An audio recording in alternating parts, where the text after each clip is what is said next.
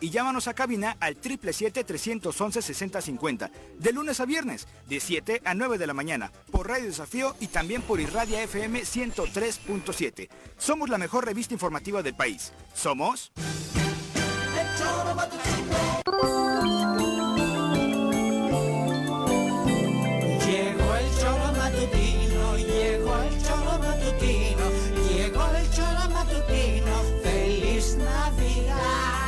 Hijos míos, que no se pronuncia feliz Navidad, que entre más feliz Navidad lo diga feliz, más feliz será ¿Qué? ¿Y tú, Juanjo? Para. Ahora, venga. Llegó el choro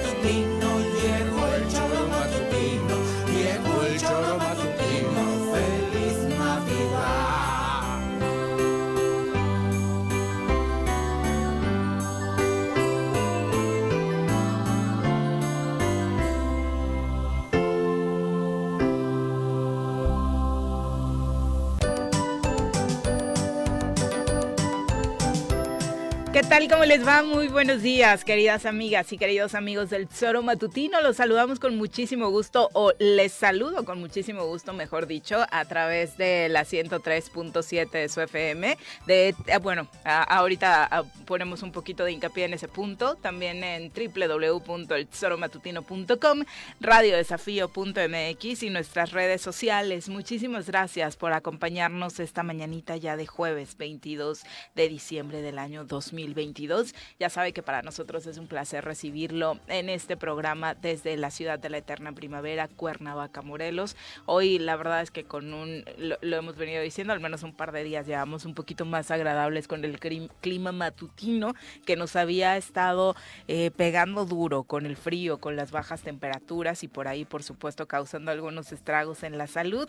El hincapié que hacemos, por supuesto, es que recurra a las vacunas, que se tape muy bien y que por supuesto también recurra a todas estas cosas que la naturaleza propia nos regala a través de la alimentación y que nos pueden ayudar a tener un mejor estilo de vida y por supuesto que los achaques eh, propios de la edad y de la temporada no nos peguen tan fuerte. Decía que había que hacer una puntualización eh, sobre nuestra transmisión en la frecuencia modulada porque eh, justo desde el día de ayer hay algunos inconvenientes técnicos que la propia estación que nos permite llegar hasta ustedes tiene por cuestiones de electricidad. Entonces, eh, por ahí no tenemos bien a bien todavía eh, al 100% la transmisión a través de la frecuencia modulada.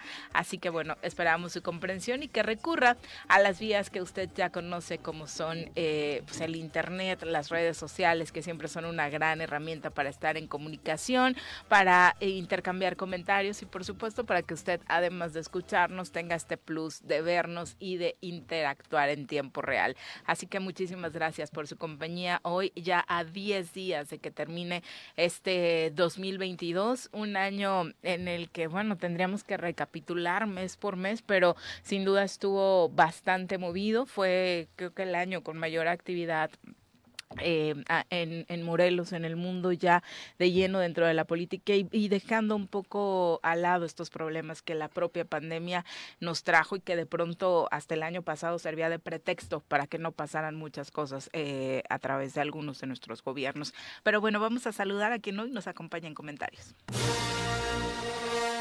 Un hombre de izquierda, amante de la música y el fútbol. Llega desde la tierra temisquense el secretario del Ayuntamiento de Temisco, Carlos Caltenco. Bienvenido. Querido Carlos, ¿cómo te va? Muy buenos días, bienvenido. buenos días, Viri.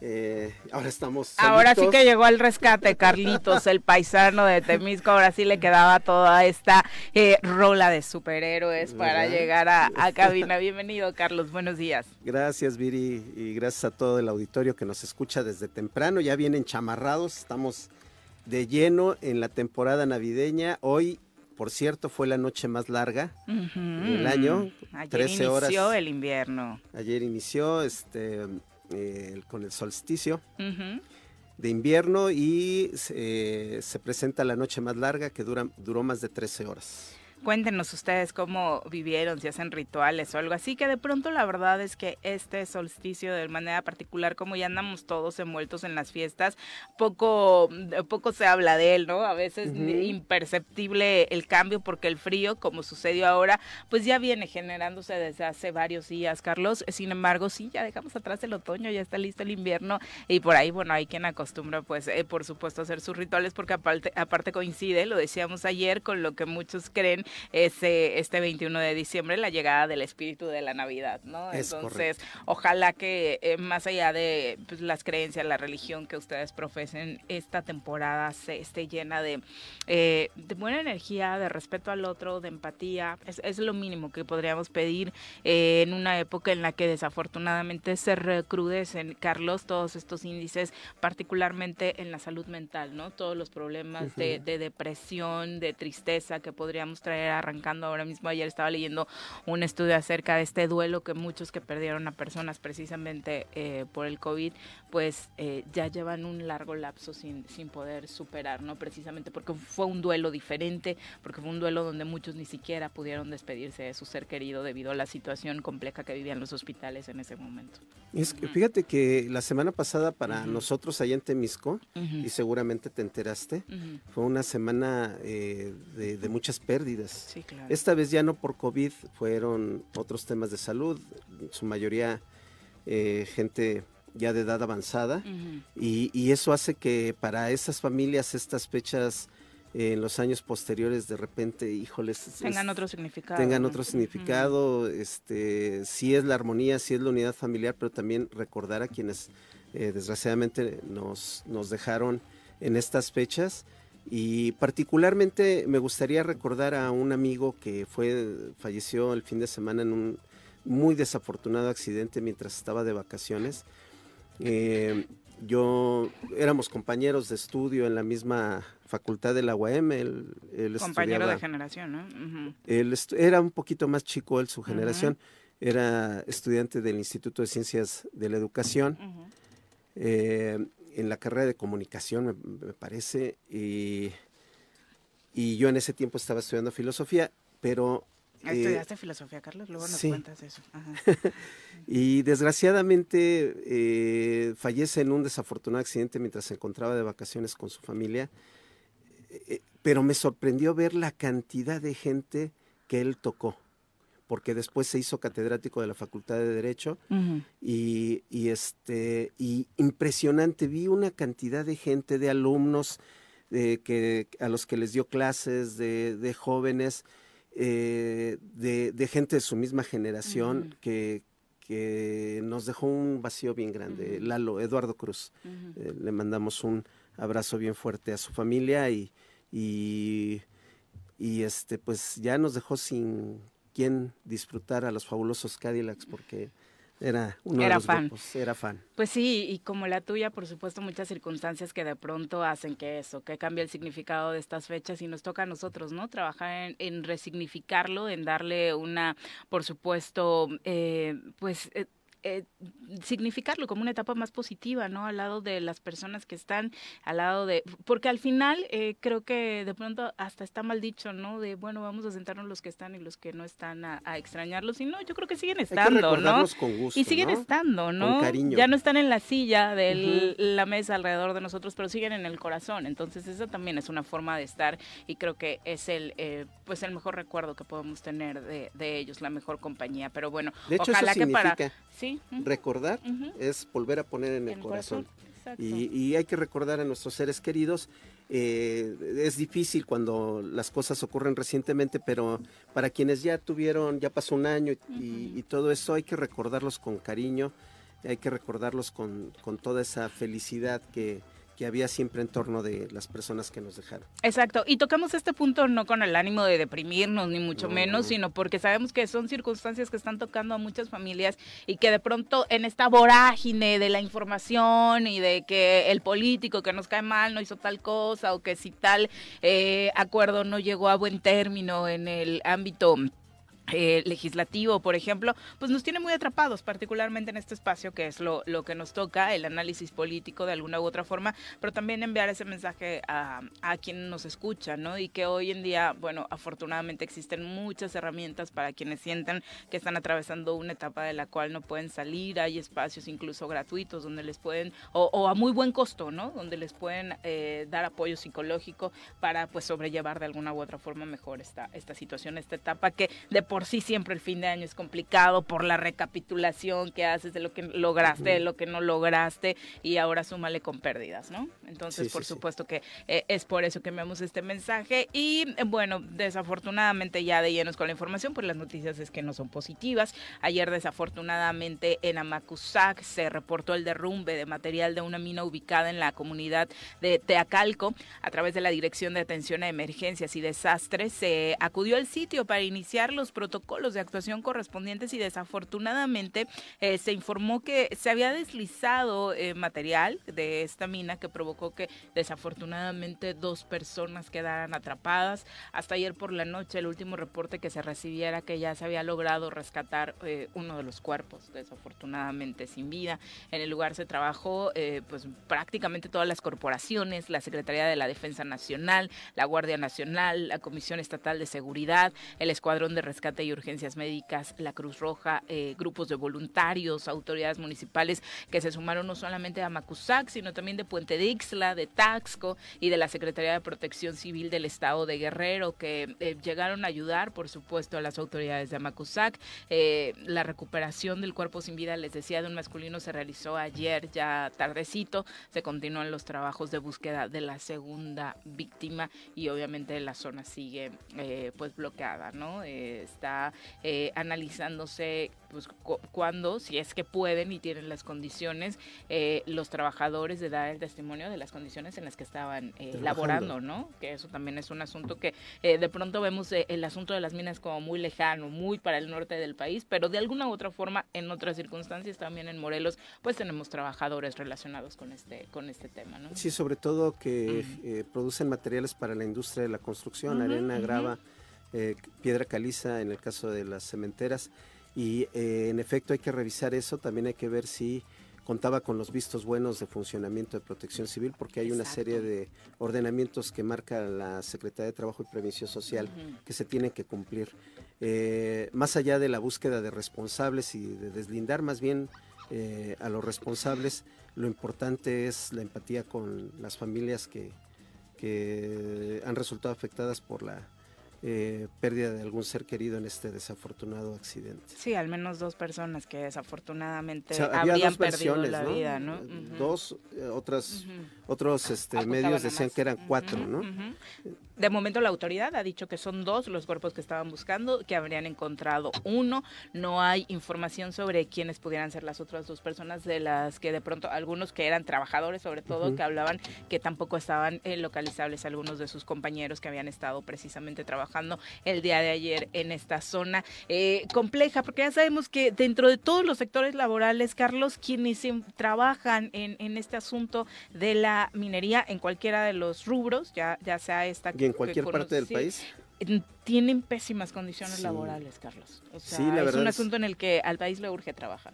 Y, y es este una industria no solamente eh, las condiciones laborales y digamos la po el poco cuidado en, uh -huh. con respecto a la seguridad de, de esos trabajadores, sino también eh, el, los daños a la salud, uh -huh. precisamente por la absorción de una serie de minerales uh -huh. este, que que a es a lo que están expuestos. Entonces, sí, tienes toda la razón, Viri, es uno de los temas pendientes en el país, el de mejorar las condiciones de trabajo de los mineros. Sí, porque justo este año vivimos esta tragedia en la que desafortunadamente se vivió de nueva cuenta una pérdida importante de trabajadores en el norte del país y que, bueno, ya ni, es que ya ni siquiera se pudieron rescatar los cuerpos, ¿no? Existe el compromiso de que eh, quedan cuatro meses todavía de trabajos por parte de Protección Civil eh, Federal para hacer trabajos de rescate porque es un compromiso con las familias, pero a lo más que se puede llegar desafortunadamente es un acuerdo económico, ¿no? Y tendría que ir a la par de sanciones a las empresas que precisamente estaban trabajando y, y teniendo personas bajo esas condiciones, ¿no? Sí, es- muy desafortunado y, y prácticamente tiro por viaje, ¿no? Un- una, una tragedia de estas al año. Y bueno, en Morelos de alguna u otra forma no habíamos conocido eh, casos de este tipo, pero sabemos, eh, porque conocemos gente, porque conocemos empresas, que hay muchas eh, de ellas que no están dando ni siquiera la indumentaria necesaria, ¿no? Para que los trabajadores puedan realizar sus trabajos de manera segura. Bueno, una de ellas, hay que decirlo con, con sus nombres, este, porque está involucrada precisamente en, el este accidente de esta, de, creo que de este año y en el de eh, el famoso, desafortunadamente famoso pasta de conchos, Ujú. que es Grupo Minero México, ¿no? Este, de Germán Larrea. Eh, Uno de los grupos más de poderosos económicamente más- del país, ¿no? Exactamente, y que es muy lamentable que tengan a sus trabajadores, que son los que generan esa riqueza, eh, trabajando en condiciones eh, verdaderamente inhumanas.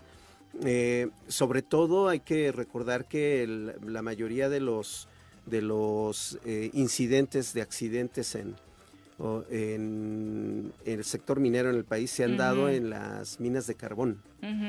Y este y estas pues son doble riesgo muchos muchos este eh, es un debate que se está dando en, en el mundo en este momento si vale la pena seguir utilizando combustibles fósiles y entre ellos el carbón pero este la realidad es que si se genera una riqueza gracias al trabajo de esas personas lo menos que se puede hacer es asegurarles eh, que sus condiciones laborales sean eh, dignas.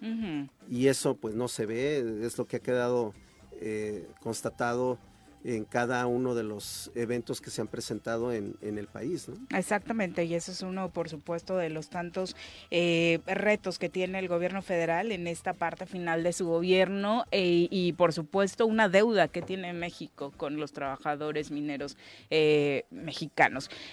Abundando, por supuesto, en otros temas, este que tanto ha llamado la atención en los últimos días en Morelos, la ESAF, la famosa ESAF, ¿qué se sabe acerca de esto, de este cateo, que de entrada creímos que era uno, ¿no? El cateo este que conocimos en la calle de San Juan hacia una propiedad alterna, no legalmente establecida de la propia ESAF y cuya ex titular de momento eh, América N había tenido para resguardar algunos documentos, pues resulta que la Fiscalía Especializada en Combate a la Corrupción informó que ya son tres cateos en igual número de domicilios particulares, no solo este en la calle San Juan, donde la entidad superior de auditoría y fiscalización a través de América N tenía dos eh, oficinas eh, alternas, una esta en Avenida San Juan, otra más eh, cercana a la propia SAF, ambos aquí en el municipio de Cuernavaca. En estos se han encontrado cuentas públicas, facturas oficiales, documentación oficial de municipios de Morelos, de ayuntamientos que no pudieron ni debieron haber salido de la entidad, primero sin una justificación, ¿no? Y segundo, sin que obviamente se sospeche hoy que con esa documentación se pretendiera realizar algo extraño. Dice la Fiscalía especializada en combate a la corrupción que había archivos, información de pólizas de pago, cuentas. Era una carpeta de investigación claramente que estaba en otro lugar, en un lugar en el que no tendría que estar, en el que legalmente no era oportuno. Eh, dice la fiscalía que había información especial que debió estar resguardada con sigilo, que no es, es de esta información que no puede estar en cualquier sitio, en cualquier, ni siquiera en cualquier cajón de las oficinas oficiales, ¿no? Eh, es información reservada, es información sensible, así lo señaló el vicefiscal anticorrupción Rodolfo Núñez Urquiza y la propia Fiscalía Anticorrupción señaló que no ha sido notificada eh, la Fiscalía del Amparo que promovió la extitular de la ESAF, América López, por lo que su citación citación en la ciudad judicial para el 7 de febrero. En este momento sigue vigente. La auditora es ex auditora, está señalada en diversos delitos como uso abusivo del servicio público, malversación de recursos, entre otros. Y es que, bueno, en uno de los capítulos, este de malversación de recursos, pues ya eh, se ventiló por ahí que a Liverpool le fue muy bien con las compras que se hacían desde el staff, ¿no? Comprando eh, cantidad increíble de cosas en esta tienda departamental con presupuesto público, quién sabe para qué, ¿no? Durante la etapa de la, de la ex eh, Contralor. Es este, bueno, ya eh, determinarán las autoridades responsables eh, qué, qué, ¿Qué aplica? qué aplica en el caso particular de, del ex titular del ESAP, Ujú. pero sí hay que recordarle a la gente que a diferencia de otros trabajos, el servidor público no se puede llevar el trabajo a la casa. Es un delito sustraer documentación oficial. Y que no venga a poner de pretexto que me fui a hacer home office, ¿no? Exactamente, este es un delito, no se pueden sustraer los doc- la documentación oficial eh, y solamente es justificado cuando se trata de traslados, ¿no? Un día, 24 horas, no, Claro. no para este, llevárselo Pero bajo y un protocolo. o con un protocolo, fuerte, ¿no? Sí, o con sí. una autorización este, expresa en este caso de los diputados, que es- es, a quien le respondería eh, la ESAF. Sí, no se puede, por supuesto, justificar de ninguna forma. Vamos a, esperar qué pasó con este, les decía, también presupuesto. Eh, se habla de que hasta, y no es exageración, eh, algunas investigaciones hablan de que hasta 80 millones de pesos se habría gastado en los últimos años la SAF en la tienda departamental Liverpool. Eh, cosa que por supuesto no solo llama la atención, sino que obliga a la autoridad a investigar peso por peso de estos 80 millones ¿En qué periodo? ¿En eh, qué tiempo? en el que ella estuvo. Ah, ya. En el que ella estuvo es el, el eh, presupuesto que se habría gastado en esta tienda. Yo entiendo que a muchos les encanta la tienda y que uno despilfarra, sobre todo en temporada navideña, regalitos.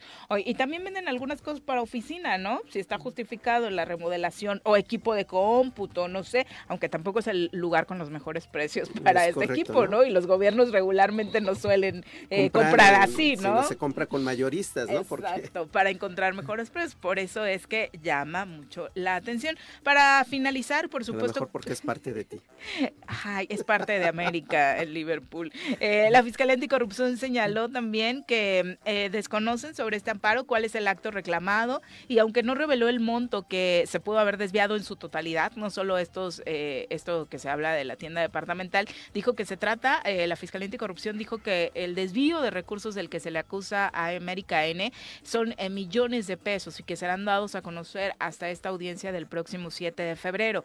Negó que en el proceso de investigación haya habido eh, pues amedrentación, como lo acusó la auditora, pues ella no se encontraba laborando en el lugar en ninguna de las diligencias programadas. Las entrevistas que da eh, son eh, posteriores a que se hab- habría realizado este cateo, por lo cual ni siquiera vio al personal de la propia ESAF, ¿no? Fue a principios de noviembre, como usted recordará, que la Fiscalía Anticorrupción se presentó, presentó una denuncia anónima para investigar el presunto desvío de recursos por la adquisición de bienes que no corresponden al quehacer de la propia. ESAF, ¿no? Eh, bu- A lo terrible mejor que este café, ¿no?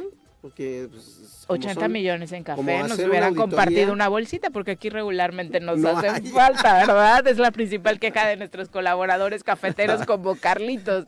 Oye, pero eh, es, es increíble que durante todo este tiempo nadie, se- nadie se haya dado cuenta, ¿no? También es cierto, o sea, que tuvo que ser una denuncia anónima, muy, seguramente el personal de la ESAF, algunos señalaban también eh, de manera anónima que había miedo, ¿no? A hablar de todo lo que estaba sucediendo. Pero lo realmente grave, Carlos, es que esté sucediendo en en un lugar, en un sector, en una dependencia donde se supone que tendría que existir transparencia, que tendría que fiscalizarse el dinero con puntualidad que se gasta en otras dependencias y resulta que tú eres la que lo estás haciendo pésimo, ¿no? Como dice el dicho, poner a la iglesia en manos de Lutero. ¿no?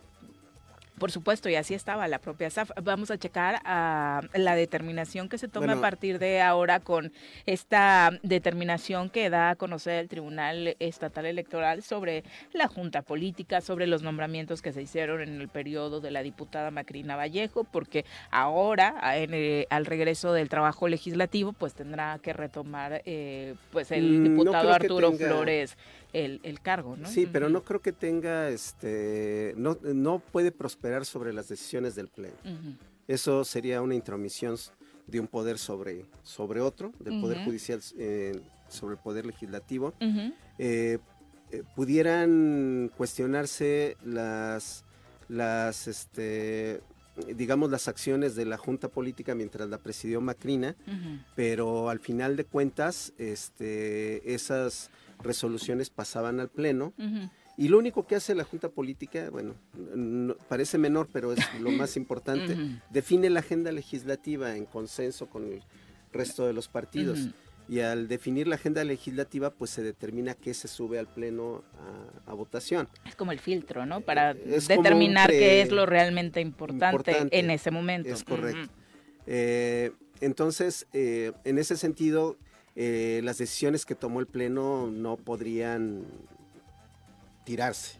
Eh, hacer eso generaría una distorsión grave, sería sujeto incluso de una, de una controversia constitucional. Este, eh, no creo que el tribunal determine que, además.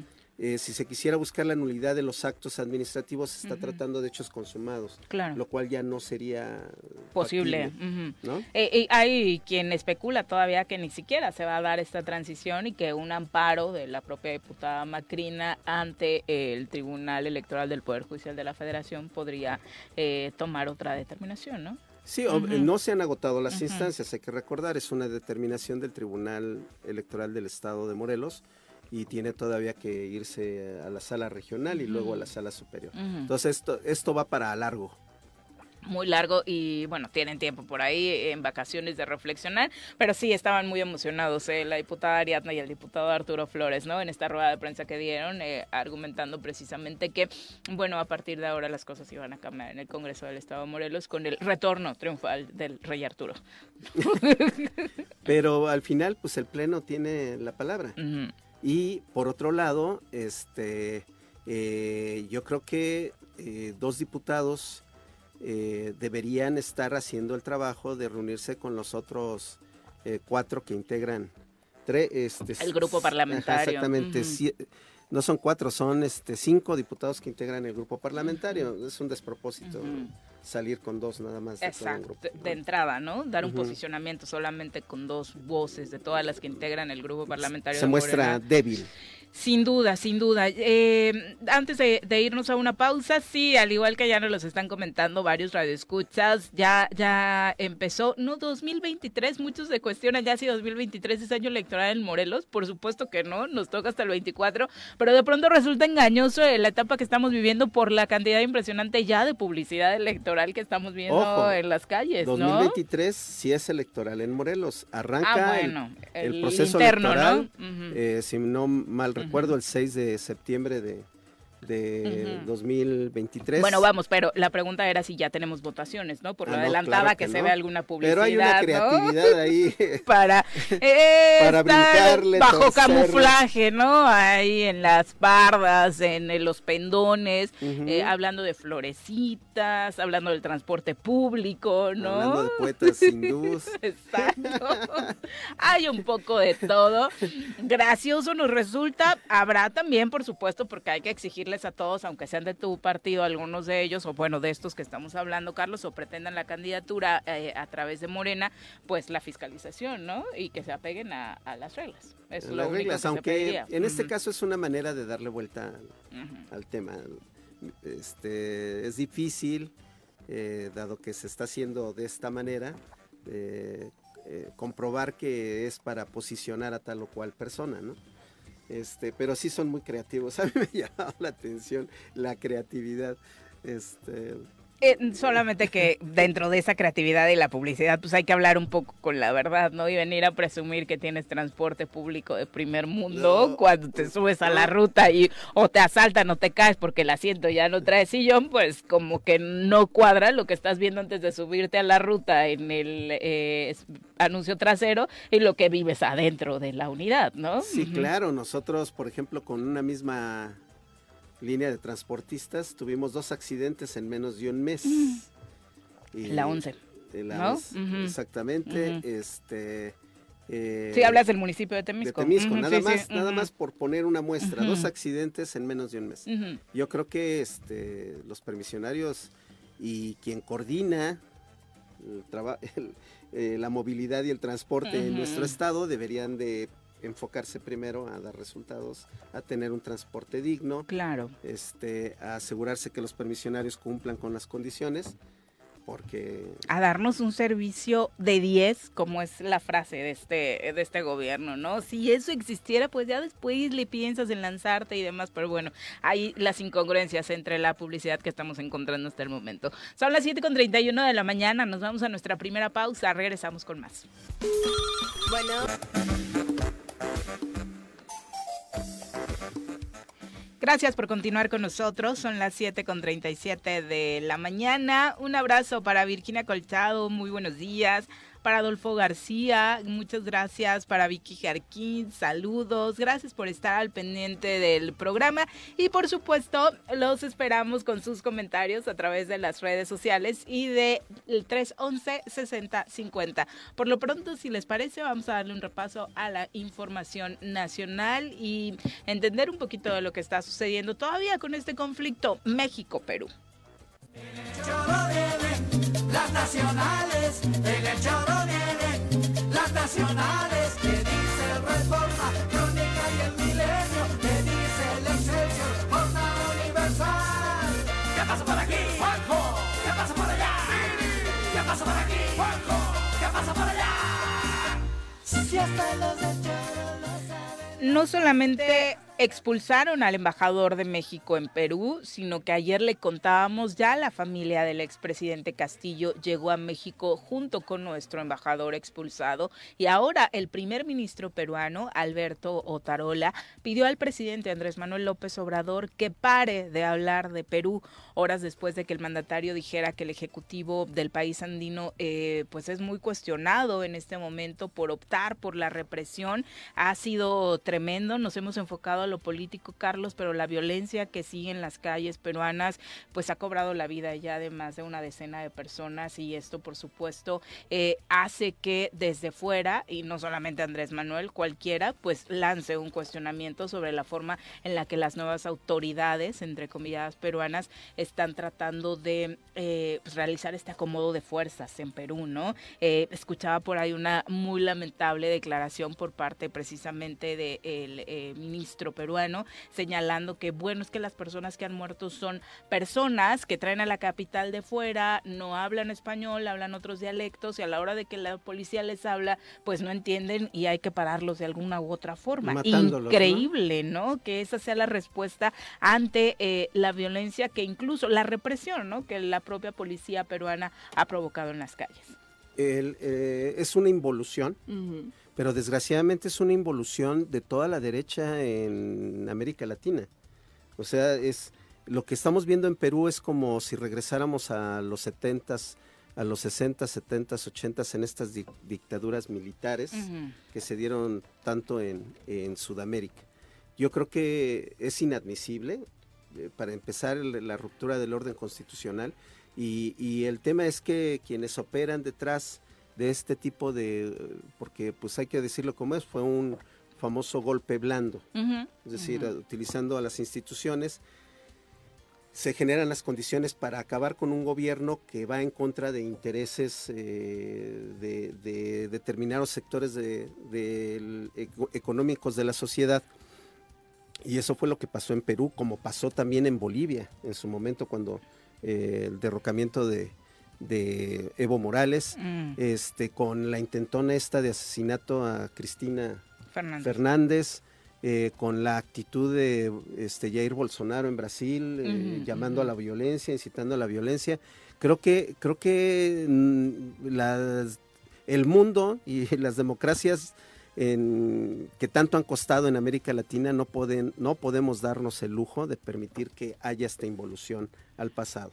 Y creo que el presidente, eh, más allá de, de intrometerse en los asuntos internos de Perú, eh, más bien ha señalado eh, la cuestión esta de la barbaridad, ¿no? Y como un gobierno responsable y solidario que siempre ha sido y es una tradición de la doctrina Estrada en nuestro país, pues este, con las puertas abiertas a quienes han, han este, eh, solicitado o solicitan asilo, ¿no? Esto ya se ha presentado en otros momentos de la historia del país. Eh, la- se recibió a los, a los refugiados de la Guerra Civil Española, se recibió a... a Hay un largo historial. De nuestro país. Largo, largo. ¿no? A los japoneses, en, en fin, eh, a, este, los cubanos, a los centroamericanos, en fin. Eso yo creo que, que forma parte de la tradición diplomática de México. Exactamente, y, y no podría ser de otra forma en el caso peruano, ¿no? Que a muchos no les gusta, ¿no? A la oposición no le gustó que se recibiera a la familia de, de Castillo en nuestro país. Ni que se Cuando- asilara a Evo. Cuando ni- hablas de una mujer y sus hijos, ¿no? Claro. O sea, en- en- y, y en medio de toda esta violencia que se está generando en Perú, eh, lo que dicen los peruanos, bueno, la nueva autoridad peruana es que se le hace un llamado a Andrés Manuel López Obrador a dejar de hablar de Perú porque hemos conseguido con mucho esfuerzo que nuestro país esté en paz.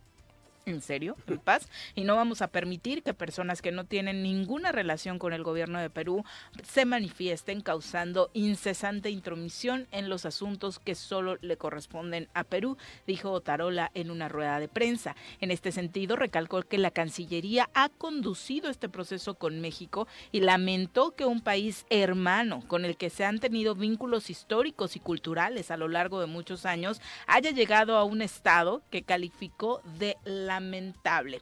Ayer el mismo presidente en la mañanera y ahora lo está reiterando. eh, no, no va a haber una respuesta de otro tipo eh, por parte de México hacia Perú, en un sentido de eh, desde México no se va a expulsar a ningún representante del gobierno peruano, ni se van a tomar acciones como las que la nueva autoridad peruana está tomando, ¿no? Pues por supuesto que no, pues, si nosotros al contrario queremos este, ir hacia adelante, no, y, no regresar a 40 años atrás. Exactamente. Y, y lo, lo importante sería, por supuesto, que esta crisis que está viviendo Perú pare, particularmente por el número de muertos. Hoy, eh, después de ya más de una semana, son en total 27 las personas que han perdido la vida. Que La han sido asesinadas. Bueno, sí que han sido asesinadas, tienes toda la razón. La Dirección Regional de Salud de Ayacuyo confirmó ayer por la tarde que un de manifestantes eh, murió en esa, solo en esa región peruana tras los enfrentamientos con las fuerzas del orden que ocurrieron eh, desde el 15 de diciembre. Ya son 27 las víctimas mortales en las protestas que llevan 14 días y que piden la renuncia de la presidenta Dina Boluarte. A la fecha hay el registro además de 72 heridos, de los cuales se confirman 10 fallecidos, 54 ya fueron dados de alta, 8 más están hospitalizados, 4 en una situación eh, vulnerable eh, de su salud.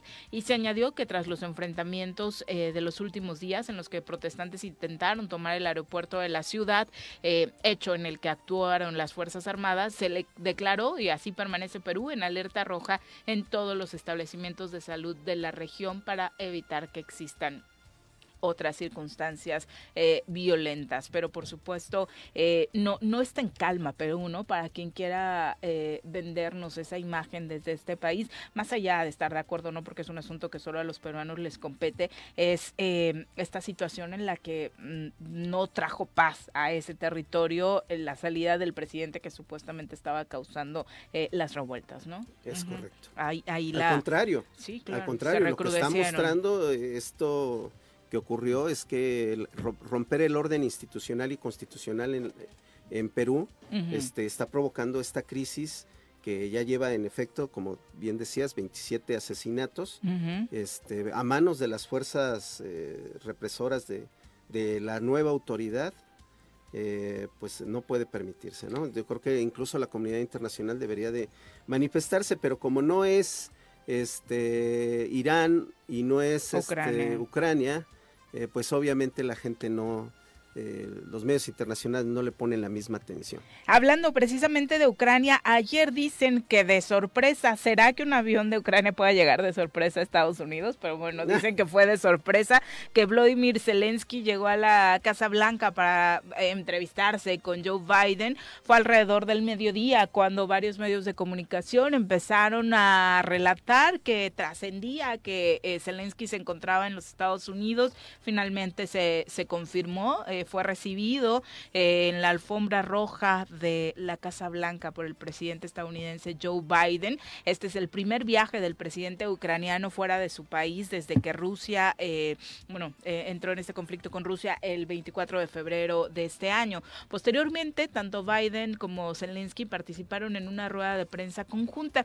¿De qué hablaron? Pues aprovechó el mandatario ucraniano para hacer pública esta petición lo que todos sabemos, más armas, más dinero que Ucrania quiere eh, que Estados Unidos le provea para poder, dicen ellos, defenderse de los ataques rusos. El mandatario ucraniano tiene previsto además dar un discurso eh, para su pueblo eh, de fin de año en estos últimos días a través de la televisión ucraniana en la que hablará precisamente de estos acuerdos que eh, a los que llegó con el presidente Biden. No me preocupa en absoluto mantener unida la alianza, la OTAN y la Unión Europea, dijo Joe Biden. No veo ninguna razón para creer que tenga que disminuir el apoyo a Ucrania cuando Ucrania nos necesita. Biden también habló de los ataques rusos que han dejado a muchos ucranianos sin electricidad, sin calefacción, sin agua en un invierno crudo. También estamos trabajando para hacer que Rusia rinda cuentas, incluidos los esfuerzos en el Congreso que van a facilitar la búsqueda de justicia por los crímenes de guerra que Rusia ha cometido en Ucrania. No solamente se entrevistó con Biden, también estuvo eh, visitando la Cámara de Representantes, estuvo en el Congreso, ahí eh, refrendó esta petición de apoyo al gobierno estadounidense para Ucrania. Se necesitan 1.850 millones de dólares adicionales en ayuda militar, incluida una batería de misiles Patriot para ayudar al país, a Ucrania, a reforzar sus defensas en este invierno en el que dicen Rusia puede aprovechar las bajas. Pues este, hay que decirle a Biden que tenga el mismo trato con todos los países que se encuentran en conflicto. Por ejemplo, sería muy grato escuchar el mismo posicionamiento cuando Israel eh, ataca los territorios que todavía quedan de Palestina, ¿no? Mm. Los- el poco territorio que le han dejado a Palestina. Ah, bueno, pero ya sabemos que hay unos que sí le importan y otros que hasta apoyaría al, al principal eh, Agresor. opositor, agresor, para que creciera esta embestida, ¿no? Desafortunadamente. Cuando comentaste que llegó Zelensky a, la. Casa Blanca de sorpresa, Sí, como esas visitas de Navidad que dices, ay, creí que mi tía no iba a venir a Navidad y sí llegó, ¿no? la, la tía que- La tía incómoda. yo pensé que lo habían contratado para animar la posada. No. Pues no llegó a cargar los peregrinos, ¿eh? Llegó a pedir misiles el señor Zelensky y, No, y se no, los es que hicieron. Era, era comediante, ¿no? Ajá, sí, sí, sí, sí. Qué y- barbaridad. y, mm, creo que no se le daba muy bien por algunos sketches que he visto por ahí en YouTube, pero bueno, igual y sí lo invitan a la Navidad en, en la Casa Blanca. Son las 7.50 de la mañana, nos vamos a una pausa. Re- 7.54 de la mañana, gracias por continuar con nosotros. Eh, por supuesto, teníamos pendiente terminar esta recapitulación de los puntos que la Coparmex está proponiendo para darle un giro no solamente a la vida económica del país, del Estado, sino para pues encontrarnos todos en un mismo objetivo como sociedad y lograr cambios importantes. Eh, ojalá sea a partir de 2023. Para platicar de ello, ya como eh, lo habíamos acordado desde la semana ah, pasada, pues nos acompaña el titular de la Coparmex aquí en el estado de Morelos. Víctor, ¿cómo te va? Muy buenos días. Muy bien, buenos días y como siempre agradeciéndoles que nos den la oportunidad de dirigirnos a su extenso auditorio. Bienvenido. muy buenos días. Nos quedamos con los primeros 10 puntos Habíamos la semana 10 puntos, pasada. eh, nos vamos del 11 al 20 entonces hoy. Sí, nada más vamos a empezar para, para entrar, ubicarnos en, en- en materia con las, las primeras declaraciones que contiene, que son importantes. Coparmex, eh, dijimos, es- eh, está convencido de que nos equivocamos en los años anteriores, habiendo impulsado solamente el desarrollo económico. Y entonces estamos proponiendo 20 puntos a la sociedad civil organizada para que eh, en base a esos 20 puntos que sea como la primera piedra de un edificio que construyamos todos, crear un nuevo modelo de desarrollo eh, eh, y de tal manera que declaramos en Coparmex, es la hora de construir un nuevo camino social. Tenemos que voltear hacia la sociedad, particularmente hacia los pobres, económico y de desarrollo que retome lo mejor de nosotros. Tenemos muchas cosas buenas, pero como que, que, que eh, han salido últimamente las cosas malas, no las cosas buenas de los mexicanos, en el que todos quepamos y participemos. ¿eh? O sea, estamos invitando, yo el, los tres primeros meses del, del, año que entra, me voy a dedicar ya de lleno a, este, a reunirme con grupos en la que están sindicatos, universidades, institutos de investigación, productores del campo, en fin, porque el modelo que queremos construir entre todos es un modelo en el que quepamos todos. Es una de las, de las cosas. Otra declaración importante que ha hecho Coparmex, dicen Coparmex, primero somos ciudadanos y luego somos empresarios comprometidos en mejorar a la sociedad en que vivimos. Y les pongo un ejemplo, la secretaria de Seguridad del municipio ya arrancó, y lo, por lo cual aprovecho para felicitarla, el alcoholímetro. Y hubo protestas de algunos empresarios que va a bajar el consumo este, de los centros nocturnos. A algunos del ramo turístico no les gustó. Bueno, pero, pero es que tenemos que entender todos que antes de ser empresarios somos ciudadanos comprometidos con la sociedad en que vivimos. Entonces vamos a suponer que yo tengo este un centro de turismo y que me van a bajar las ventas pero va a haber menos muertos a causa del alcohol. Y es relativo lo de que, te bajen las ventas, ¿no? Tampoco está relacionado. Es relativo, ¿no? Entonces, pues el bien superior, pues es la vida. Sí, porque ese hombre alcoholizado en carretera, al que puede llevarse de víctima es a tu hijo. Claro, claro, eso es lo tus clientes. Sí, claro, es, Eso es lo que debemos entender. Entonces, bueno, pues estamos trabajando muy duro para que entendamos que antes que ser empresarios somos ciudadanos, ¿sí? Y entonces, bueno, pues vamos con el punto 11 de este modelo. Dice, educación de calidad actualizada y accesible a todos como base permanente para el desarrollo humano, económico y social se había echado adelante una reforma en la que se requería, en el sexenio anterior, en la que se requería tener maestros de calidad. Y como debe ser en cualquier ámbito de la vida del ser humano, tiene que prevalecer la meritocracia, no el amiguismo, no el cuatachismo. Y entonces ese modelo había contemplado que se estuvieron examinando maestros para asegurarse que tuvieran el nivel que debemos tener eh, eh, con los maestros para con nuestros hijos. Mm. Y este y pues estaba apuntando hacia poco a poco ir mejorando la calidad, pero pues como ustedes saben, ya se, se acabó esa reforma, ¿no? Y este, pero vamos a seguir luchando. Vamos a seguir. Y la propuesta a las sociedades, empujemos a todas las sociedades, digo, a eh, empujemos a las autoridades a tener un modelo de calidad en la educación. Y que nos involucraría a todos, ¿no? Y eh, no dejar, por ejemplo, lo que ha sucedido mucho, eh, particularmente en Morelos, eh, el tema de las escuelas llamadas patito, ¿no? Que cualquiera podía poner una escuela, ya cualquiera te da un título en dos meses, es, es increíble. Y se entiende que muchos jóvenes con el ánimo de tener un título pronto, de entrar al mundo laboral por necesidades económicas, optan por, por estas escuelas, pero se tiene que hacer un, filtro, Víctor, para que no cualquiera tenga en sus manos la educación.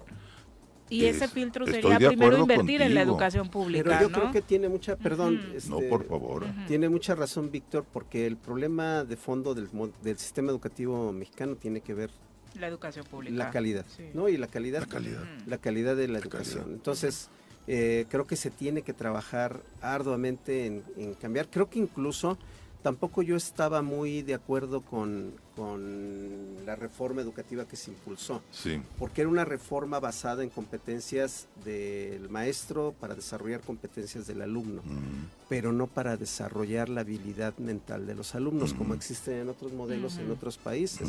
Otros países, eh, la mitad del tiempo escolar de los niños de educación primaria, por ejemplo, es para ciencias y artes, para que el niño detone su potencial. Sí. O eh, en nuestro país se le da muy poca eh, tiempo a este tipo de disciplinas y, y creo yo que el modelo tiene que ser revisado a fondo. Sí. Un- una, requiere una cirugía mayor.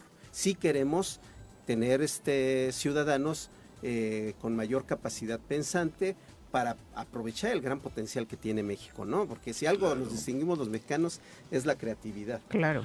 Sí, estoy de acuerdo, pero entonces lo que se tuvo que haber hecho es tal vez complementar el modelo que ya se había iniciado con eso que estás comentando y no quitarlo, porque el que eh, eh, es un acto más de populismo el haberlo quitado, porque con eso se ganaron la voluntad de los maestros, perdón, a lo mejor de los no muy competentes, no, porque porque se estaba haciendo una selección, ¿eh?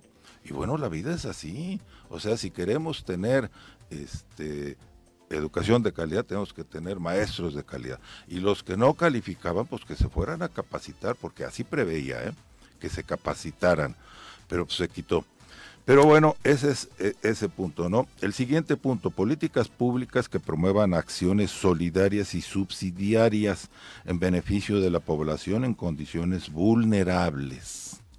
O sea, ya no podemos seguir impulsan- impulsando el crecimiento económico y olvidarnos de la población que este, vive en condiciones vulnerables, que contribuyen a superar sus carencias y asegurarle una vida digna basadas en reglas claras, focalizadas y transparentes. ¿A qué se refiere este punto? Este es un cambio de paradigma con ustedes, ¿no? Eh, Eh, no de a- Coparmex, no de Coparmex. ¿eh? Mira, le hemos apostado siempre a Coparmex. Estos, esto, esto que acabo de decir, solidarias y subsidiarias, son principios que desde que se fundó este Coparmex, y voy a tratar de explicar, solidarias es que sintamos que los muchachos que están sintamos, que, que nos que veamos, que sí sintamos, los muchachos están limpiando vidrios en las esquinas, son nuestros hermanos no son nuestros hermanos, están dotados de una dignidad que tiene que ser respetada. Entonces, solidaridad, que sintamos sus vidas, sus problemas como propio. Y subsidiariedad es no regalarles cosas, que prevamos que entre toda la sociedad eh, vayamos creando este, actividades, modelos que les permita ir saliendo por su propio esfuerzo de su condición precaria, ¿no?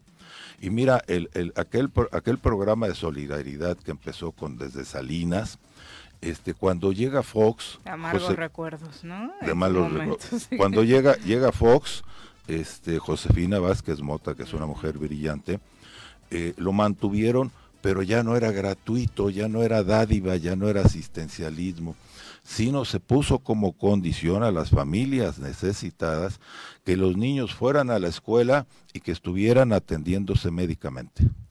Y entonces cada mes tenían que presentar este, evidencia de que estaban yendo a la escuela los niños y de que se estaban atendiendo médicamente en la, en la, en la medicina pública. Y entonces esa era la condición y se les daba la ayuda. Esa es subsidiariedad, no regalar, poner condiciones para que vayan superando, porque si tienen salud y se educan, pues van a ir saliendo de eso, ¿sí? Bueno, siguiente punto, el número 13. Acceso para todos a la conectividad digital como base permanente para el desarrollo personal y la cohesión social. Es Internet para todos. Sí, eso Es ya ni siquiera debería ser un cuestionamiento. Eh, ¿no? eh, es, bueno, pues, pero tenemos que poner atención porque desde cuándo estamos hablando, ¿Cuán- qué, qué presidente? Yo no me acuerdo, pues, pues haber sido Salinas o, o- o este, eh, se empezó a hablar que internet para todos, ¿no? Y gratuito. y ponían letreros, aquí hay internet gratuito y te tratabas de conectar y no estaba. Y ¿no? para Y nada, sigue sin sí. estar. Y el presidente habló hace dos o tres días que dijo, no, es que pensábamos que era más fácil. Dice, tenemos que poner un montón de antenas, pues que se pongan, pero el Internet tiene que estar accesible para toda la población. Sí, porque estamos generando una nueva generación de, valga la redundancia, una generación de analfabetas tecnológicos. Sí, pero además, ¿sabes que El tener acceso a Internet, seguramente ustedes lo han probado. Desde las pláticas de sobremesa familiares, en la que estamos, este, una tía que, que, este, que es como mi mamá, eh, está a nuestro cargo, tiene 89 años, mi esposa y yo, sale algún tema, fíjate qué importante, que es una maravilla, el que quieras, y este, ¿en qué año llegó, por decir algo, este Maximiliano a México? Lo googleas, claro. Todo está aquí, lo googleas, y, y entonces vas teniendo más conocimiento, más, cuando menos más información, ¿no?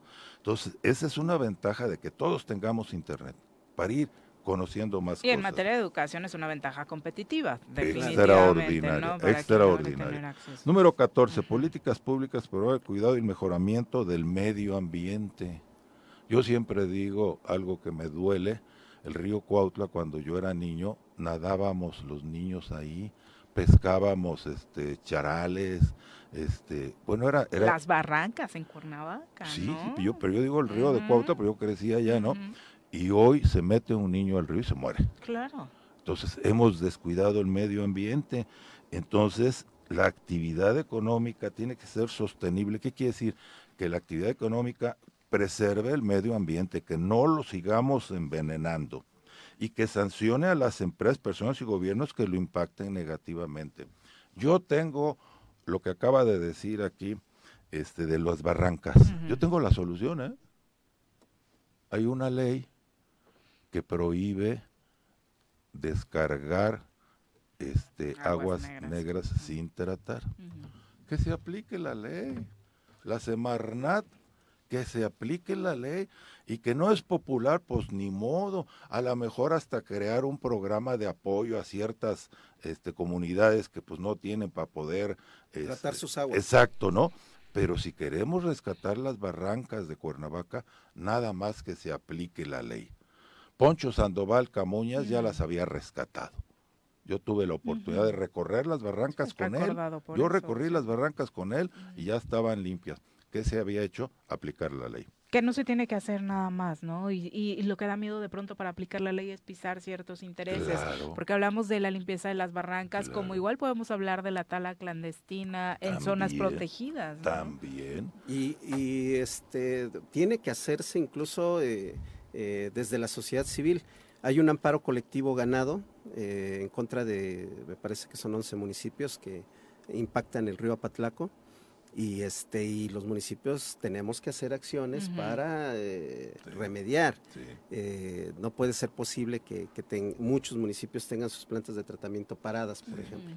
¿no? Morelos estamos mal, pero la infraestructura funciona un 50-60%. Sí. En el caso de Guerrero, sorprende, solo 14 plantas de tratamiento para todo el estado de Guerrero. que es enorme. Y, y, este, y solamente funcionan cuatro. Para que les alcance. Mira, este, yo conozco un poco de plantas de tratamiento y es caro su, su, su, funcionamiento, ¿eh? pero es indispensable es indispensable porque si no seguimos acabándonos la casa donde vivimos todos, que se llama el planeta sí, ya no, podemos hacernos de la vista gorda. Así es. Punto número 15. Políticas económicas y fiscales que propicien ahorro, incremento en el ingreso familiar, productividad, confianza, formalidad y desarrollo socioeconómico incluyente.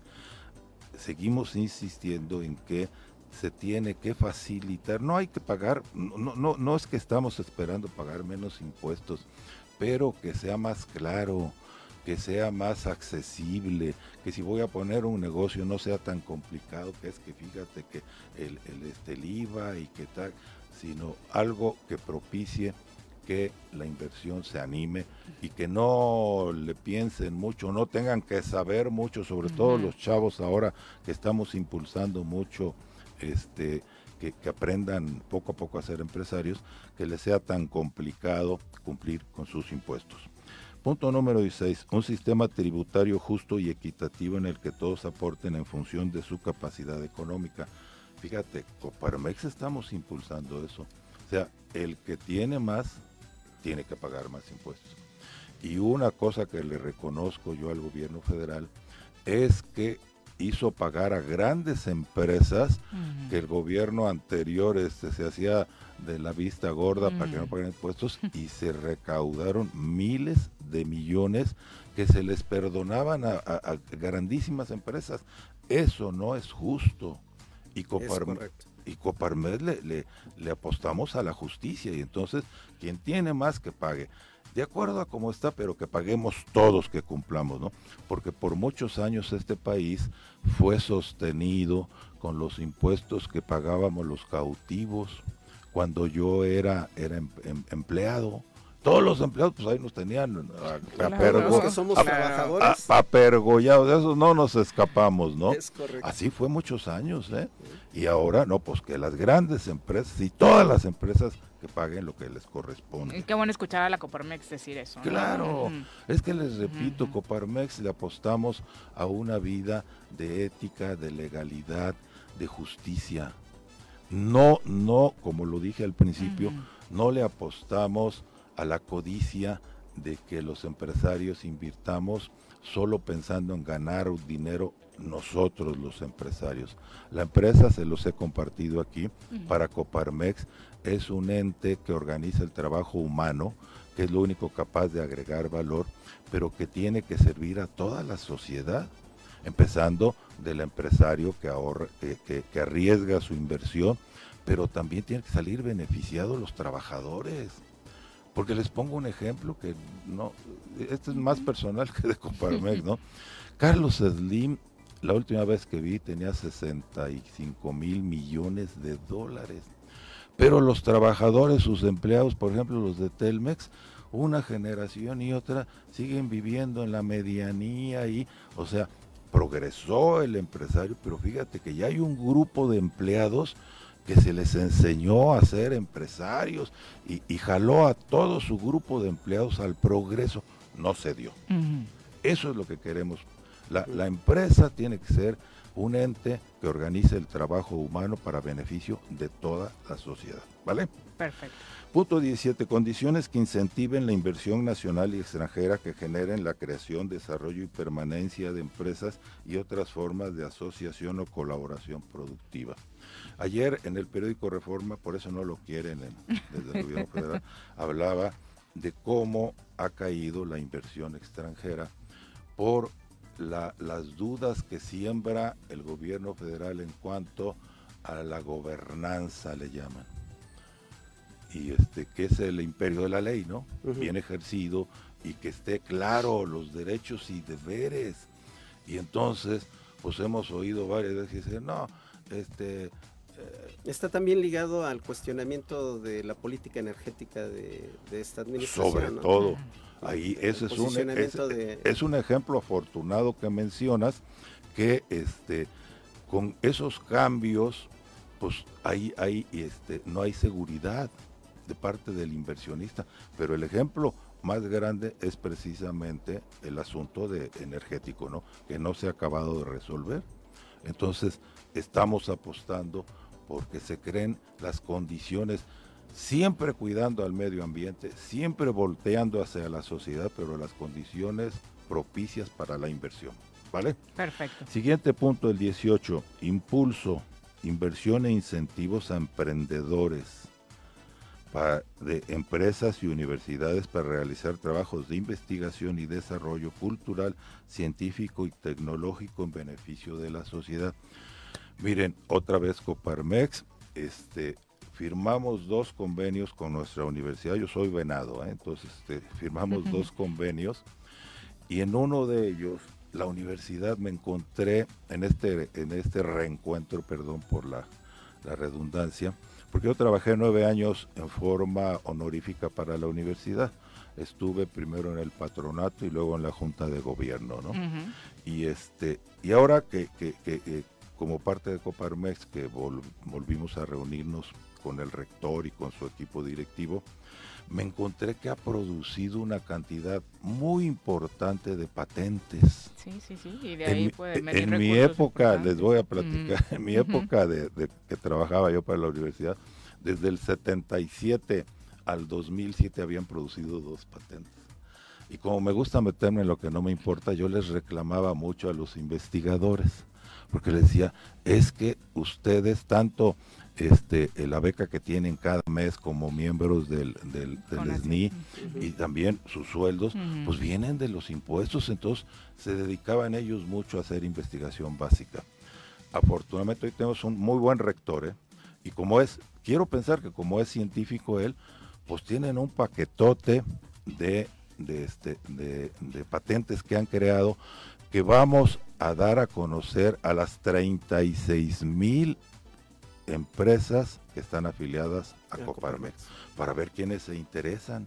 Y es precisamente cómo realizar trabajos de investigación este, en beneficio de la sociedad. Sí, que eso es definitivamente el gran aporte que le puede hacer la universidad a la sociedad. ¿no? Claro, bueno, eh, número 19, impulso al desarrollo regional, económico y social con políticas y apoyos del de los sectores públicos, privado y social que propicien el progreso, la movilidad y el arraigo a la población.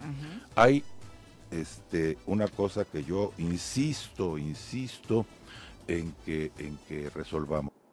Eh, los empleos, los empleos mejor pagados son los de la industria. Pero ya no tenemos dónde recibir industria en el Estado. Entonces yo he platicado con la secretaria de Economía de que el puente este famoso que, que está en que da. Temisco, ¿no? Creo que tiene el plan el gobierno de terminarlo Ujú. y hacer casas.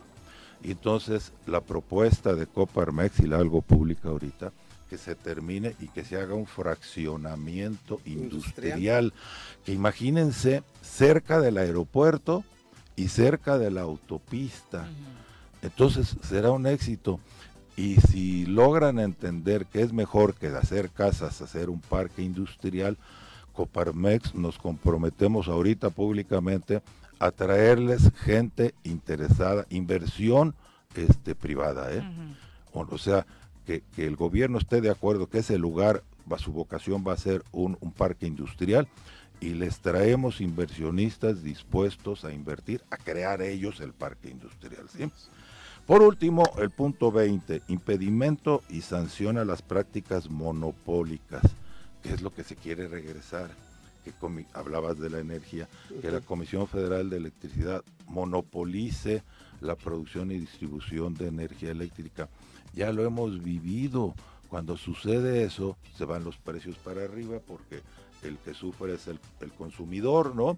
Porque Bueno, no la experiencia de España básicos. no es precisamente Mala. eh, buena en ese aspecto de, de- de la privatización de los servicios de energía eléctrica. Son carísimos, Sí. este, comparativamente, ¿no? Y el otro tema, por ejemplo, en el caso de- del petróleo y de los combustibles, este, este enfoque del gobierno federal pues ha permitido una recuperación real de, de Pemex en la parte financiera. no, no, no, no, no, no, Pemex está quebrado.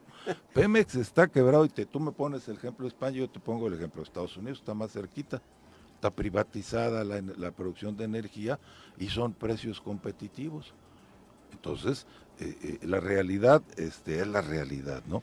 Pero bueno, ahí están los, los 20 puntos. Víctor, un mensaje final que le quieras Sí, dejar al fíjate auditorio. que este, si me permiten, quiero, es- no, pero termino, dos minutos más. Esto que hemos planteado, lo planteamos como la primera piedra de un edificio que queremos construir entre todos, ¿vale? Y bueno, este, mis deseos del próximo año. Primero, que logremos convencernos los empresarios de que nuestras empresas tienen que ser altamente productivas y plenamente humanas.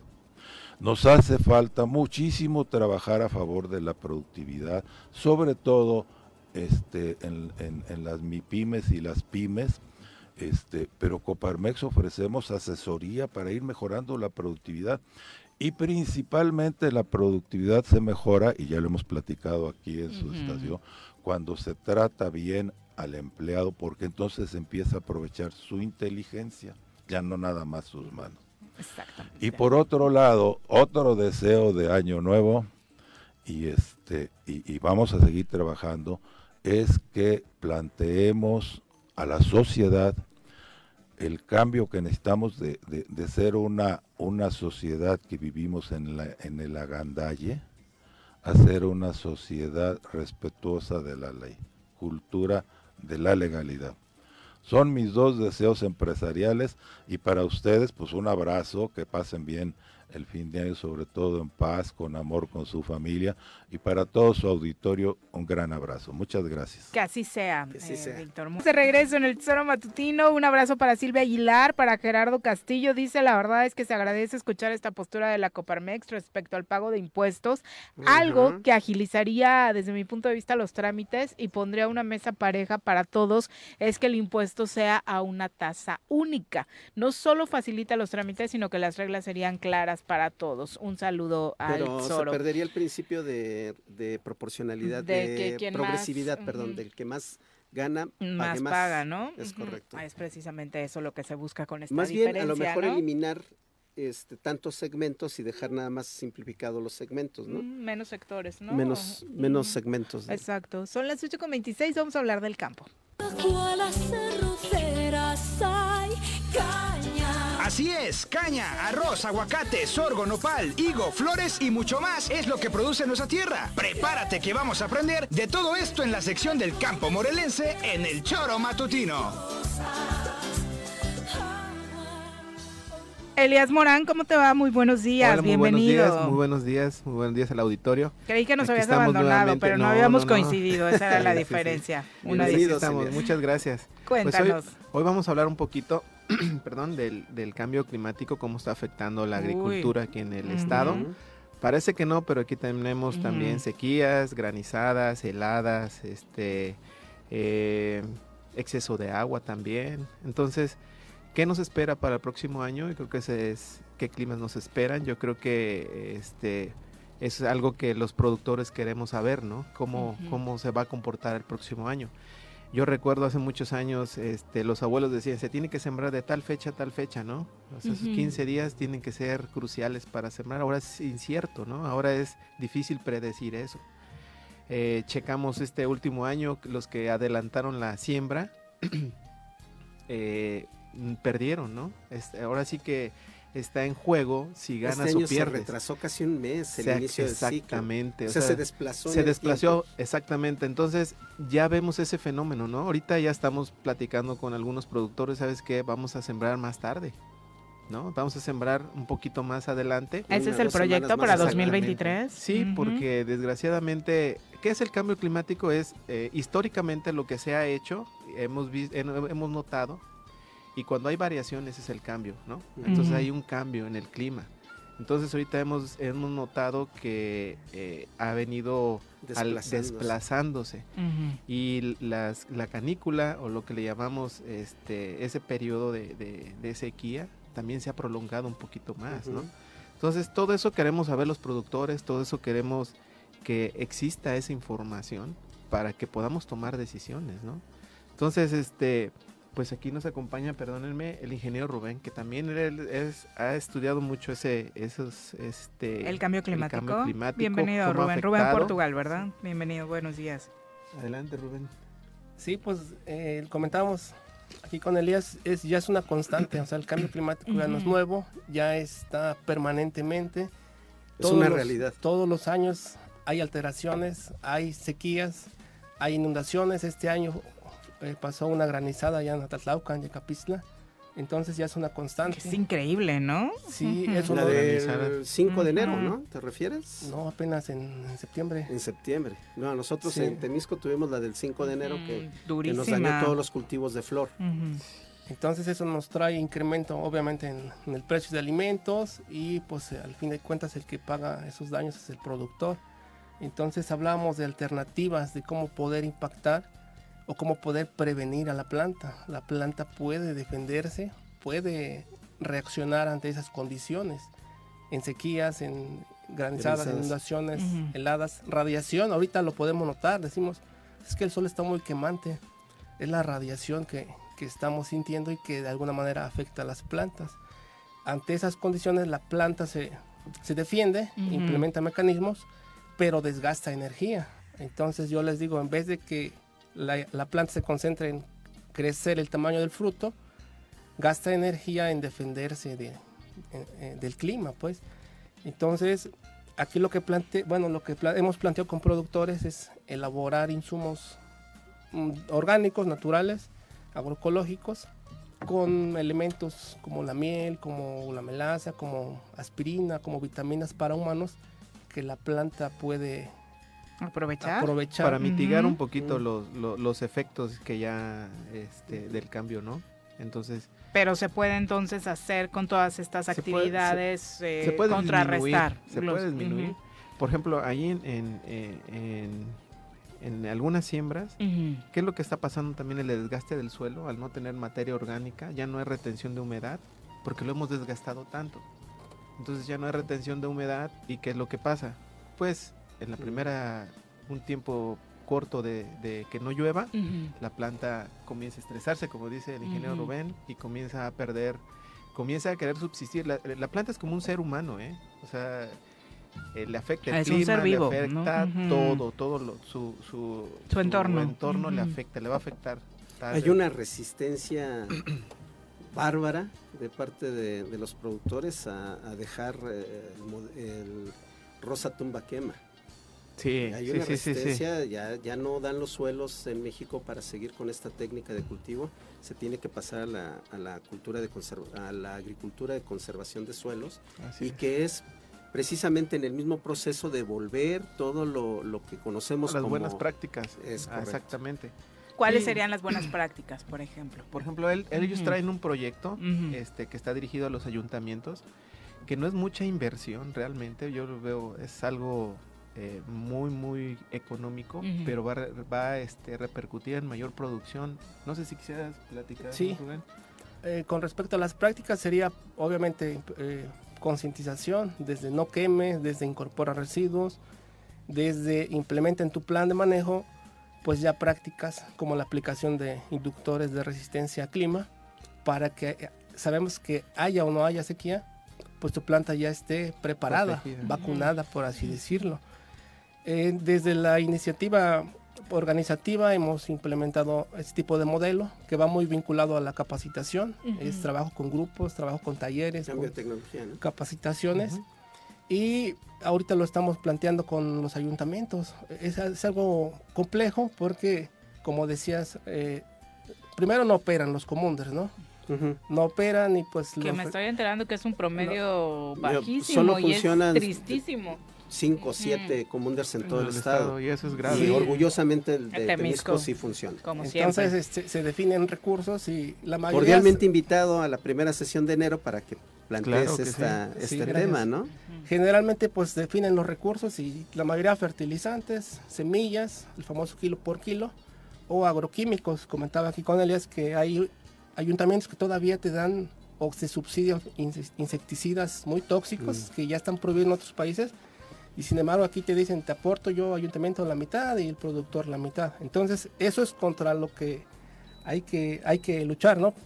Y aquí con la propuesta que, que traemos primero la inclusión, que, que Ujú. estén en los comunders, plantearle a los productores, hacerles ver la necesidad de este de estos programas alternativos, agroecológicos, orgánicos, si ustedes quieren, para echar a andar estos proyectos que no necesitamos mucha inversión, es elaboración de insumos, es elaboración de fórmulas, en vez de comprarle a una empresa, pues comprar los ingredientes, el ayuntamiento elabora los, los ingredientes, los productos, el, el al ayuntamiento etiqueta, ayuntamiento tal, y se lo entrega al productor. O sea, no es lo mismo invertirle a fertilizante químico que un bulto te cuesta 1.200 pesos, ¿no? Con el este- daño que implica, No, ¿no? y, los 1800. rendimientos, y los rendimientos que se tienen son, i- son iguales, ¿no?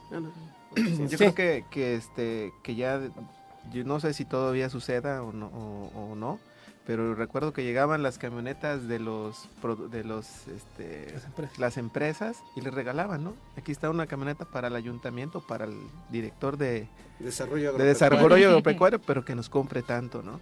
Entonces ya esas prácticas yo creo que ya deben eh, quedarse atrás. Es una, fueron tiempos yo creo que que los estamos viviendo ahorita las consecuencias, ¿no? Desgastes, nos metían este, como de paquetes tecnológicos que eran agresivos para, el- para nuestro entorno. Y no nada más hablamos de plantas, ¿eh? hablamos de ganado, que afecta también el, el clima, también afecta esto. Las superficies, este, pues al no haber un buen temporal, no hay pastura, este, porque desgraciadamente no alcanza para estar manteniendo una, un- lo- las reses o los animales con este con fórmulas, ¿no? A veces pues sí hay que llevarlos de vez en cuando a Agostadero. a- sí, entonces este pues sí afecta, sí el, el clima es un recurso.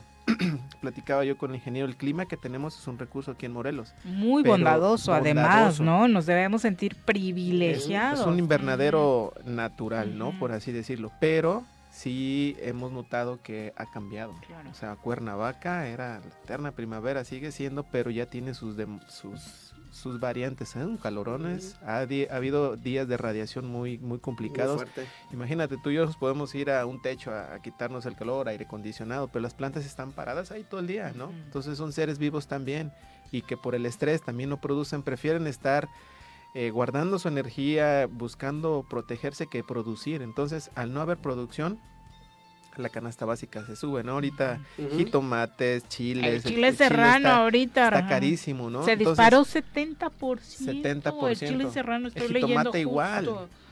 Jitomates están carísimos también. Entonces, todo va afectando, todo va siendo parte de este ciclo, pero yo creo que aquí tenemos que integrar algo, aquí tenemos que hacer una cadena, este, Un círculo virtuoso, círculo ¿no? virtuoso para que nos beneficiemos ya, o sea, ya lo que hemos hecho mal, ya decir, sabes que esto está mal, vamos a voltear la, la, la vuelta. Ya le- hay alternativas muy, muy interesantes que todos decimos, ah, eso no sirve, eso no funciona.